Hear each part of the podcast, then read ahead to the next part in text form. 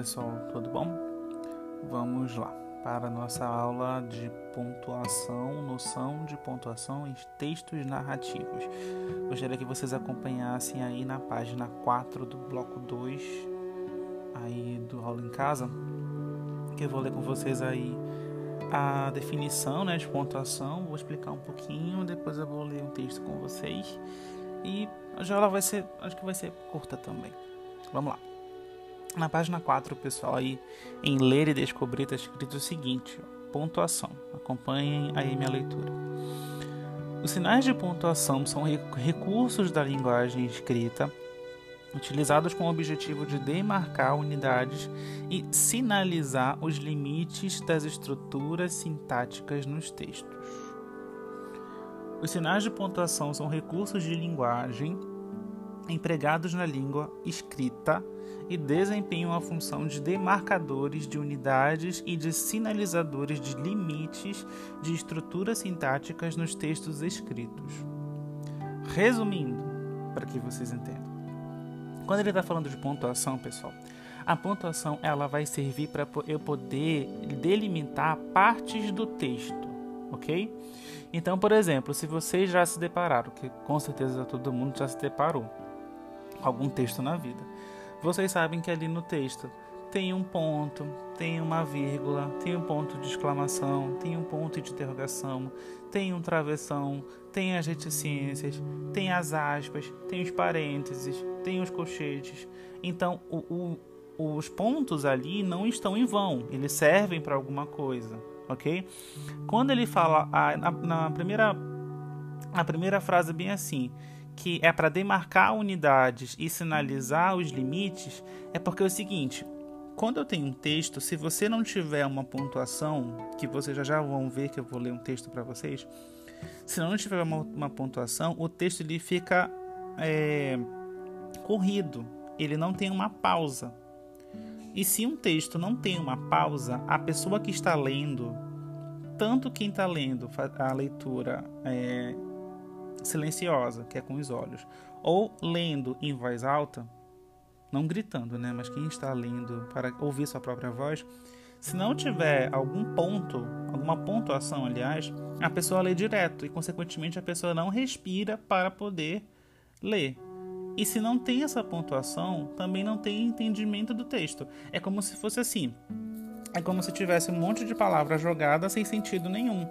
As pontuações, elas vão que? Elas vão também, além das palavras, elas também vão fazer sentido para cada é, parte do texto. Exemplo. Imaginem um número. Aí, mentalmente, imaginem o um número 250. Se eu colocar 2,50, eu tenho uma numeração. Ok? Se eu colocar 25,0, eu já tenho uma outra numeração. Se eu colocar 250,000, eu já tenho uma outra numeração.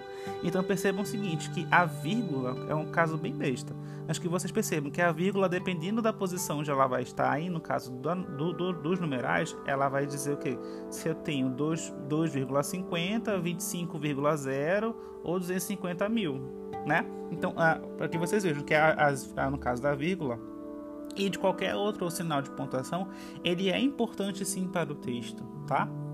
Voltando lá para a página 4, na segunda frase, que ele, ele diz o seguinte, ó, que sinais de pontuação são recursos de linguagem empregados na língua escrita. É, é, os sinais de pontuação eles são exclusivamente, pessoal, não vou dizer exclusivamente que eu possa ser que você se depare com alguma coisa lá no futuro, mas é a maior parte do tempo os sinais de pontuação, no caso, vírgula, interrogação, exclamação, reticências, aspas, parênteses, é, travessão, é, um hífen, eles são sinais da língua, da língua escrita, ou seja, da, da, da escrita mesmo, né?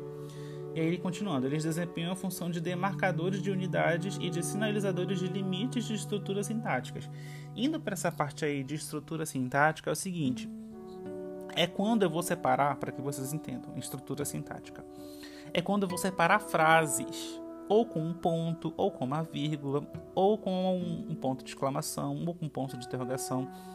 se, como eu falei anteriormente, se não tiver esses sinais de pontuação, a, a frase, ou o texto no caso, ela fica sem sentido nenhum. Vocês até podem conseguir entender, mas vai ter um momento que, pela falta de uma pontuação, vocês não, não vai ter entendimento daquele texto.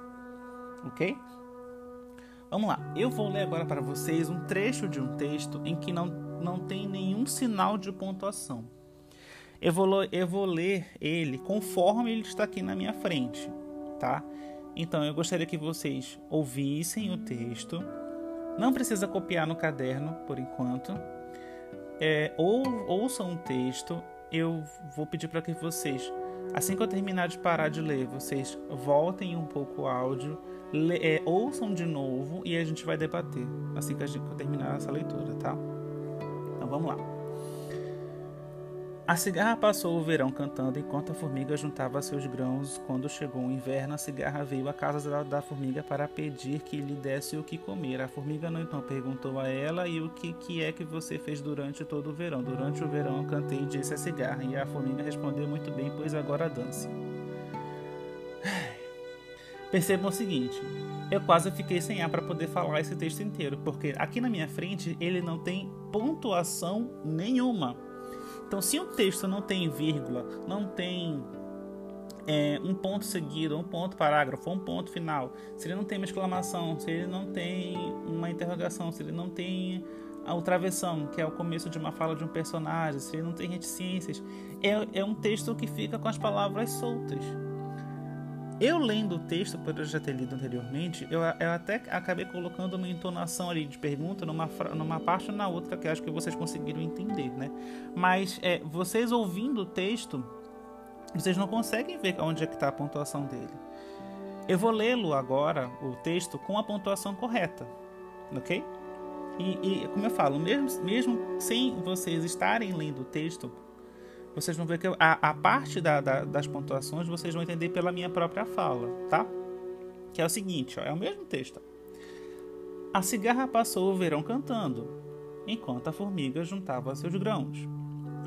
Quando chegou o inverno, a cigarra veio à casa da formiga para pedir-lhe que desse o que comer. A formiga então perguntou a ela: E o que é que você fez do, durante todo o verão? Durante o verão eu cantei, disse a cigarra. E a formiga respondeu: Muito bem, pois agora dance. Então perceba o seguinte, pessoal. Quando a tem-se tem os sinais de pontuação, o texto ele, ele faz sentido. Porque aí, no caso, eu consigo ter tempo de respirar, primeiramente, né? Eu consigo ter o entendimento do texto, porque eu consigo saber aonde que começa uma frase, aonde que termina uma frase, aonde que tem a pausa. A pausa, pessoal, ela é sinalizada pelas vírgulas, no caso no meio das frases. Eu consigo saber onde é que tem uma um começo de uma fala de um personagem, que é com o travessão. Eu consigo saber onde é que tem uma pergunta, aonde é que tem um ponto de interrogação. Que inclusive, se eu não me engano, acho que eu falei isso numa um podcast do oitavo ano. Mas aos queridos alunos que são estrangeiros, é, na língua, no, no espanhol e, ou, e, e, no castelhano, aliás, é mais fácil a gente saber aonde é que tem um ponto de interrogação. Por quê? É, o ponto de interrogação, ou no espanhol ou no castelhano, ele vem no começo da frase, ele vem de cabeça para baixo. Né? Então, quando se tem a pergunta, a, o ponto de interrogação de cabeça para baixo já vem no começo e fica mais fácil a gente saber que ali eu tenho uma pergunta. No português já é diferente. A gente só sabe que é uma pergunta quando é lá no final da frase. E aí, quando a gente acaba pegando um texto em que a gente não fez uma leitura silenciosa e a gente acaba lendo ele é, é, em voz alta a gente pode acabar entonando a pergunta, ou seja, dando aquela entonação de pergunta só lá no final da frase, por quê? Porque com os nossos olhos, pelo canto do nosso olho, a gente já está vendo que está vindo ali um ponto de interrogação. Então, ou seja, a gente já sabe que ali é uma pergunta. Então, o que, que, você, o que, que é aconselhável quando vocês vão se deparar com, com algum tipo de texto? Não importa se é textinho ou textão seria melhor você fazer o quê? Você fazer uma leitura prévia, ou seja, fazer uma leitura silenciosa, e na sequência você, é, enquanto for falar em voz alta, é, você já vai saber mais ou menos onde é que tem uma vírgula, onde é que tem um ponto, onde é que tem uma interrogação, uma exclamação, para poder fazer o quê? Para você dar uma entonação na hora de você falar. Ok? Então percebam o seguinte: que se não existissem esses sinais de pontuação na escrita, a nossa língua escrita ia ser completamente um emaranhado de palavras sem sentido nenhum. E, e, nós, enquanto leitores, a gente, a gente, mesmo que não tenham esses sinais de pontuação, a gente acaba colocando isso, porque, como eu falei no começo, a gente tem que ter uma pausa na hora de respirar. Porque mesmo que a gente leia silenciosamente, a gente acaba tendo aquela pausa com aquela vírgula ali no meio daquela, daquela frase, porque a gente sabe que aquilo dali tá, tá, tem uma ideia anterior e logo na sequência tem uma outra ideia, né? Então percebam o seguinte, que tudo vai depender do contexto, ou seja, tudo vai depender da frase, tudo vai depender do texto que vocês vão estar lendo, tá? Principalmente quando vocês não estão acostumados com, algum, com alguma tipologia textual.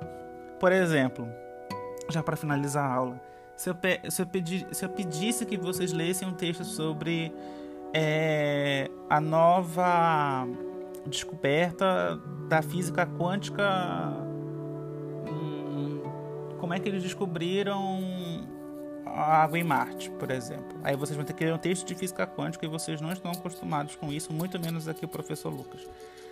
A gente tem que ler muito antes sobre para poder se familiarizar com o texto para que a gente pudesse falar alguma coisa sobre ele. Então, ou seja, ia ter que ser várias leituras, várias interpretações para que a gente pudesse chegar para poder explicar para uma outra pessoa.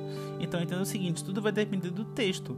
Todos os textos que vocês estiverem é, forem apresentados, no caso, que vocês não estão acostumados com eles, você sempre tem que fazer uma leitura prévia deles para que vocês possam depois fazer uma leitura, uma, uma leitura em voz alta, para que aí sim vocês consigam ver dar uma entonação de uma vírgula, dar uma entonação de um ponto, dar uma entonação de uma, de uma exclamação ou de uma interrogação, e aí fica bem mais tranquilo. Ok, pessoal? Eu espero que vocês tenham gostado dessa aula e até mais.